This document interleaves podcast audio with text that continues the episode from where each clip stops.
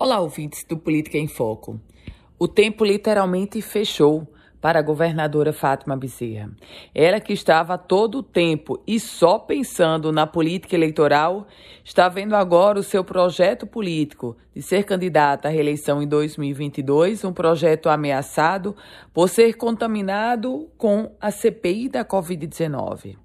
Ontem, a Comissão Parlamentar de Inquérito que investigou mais de 70 milhões de reais firmados em contratos durante a pandemia da Covid-19 pelo governo do Rio Grande do Norte aprovou o indiciamento da, da governadora do estado, Fátima Bezerra.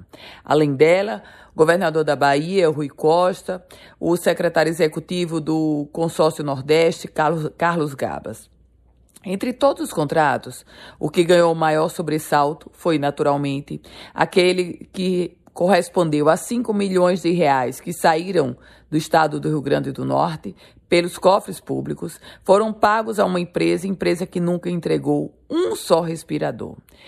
Ontem mesmo, à noite, os secretários, o principal QG da governadora, tentou explicar e tentou amenizar. O indiciamento feito pela CPI tem uma implicação jurídica e uma implicação eleitoral. A jurídica é porque pede o indiciamento e agora o processo vai ser entregue ao Ministério Público. Vai ser mais demorado.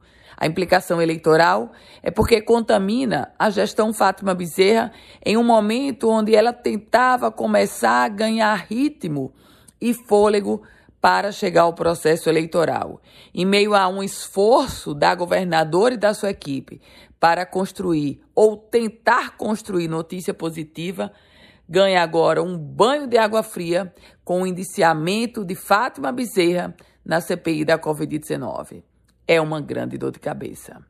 Eu volto com outras informações aqui no Política em Foco com Ana Ruth Dantas.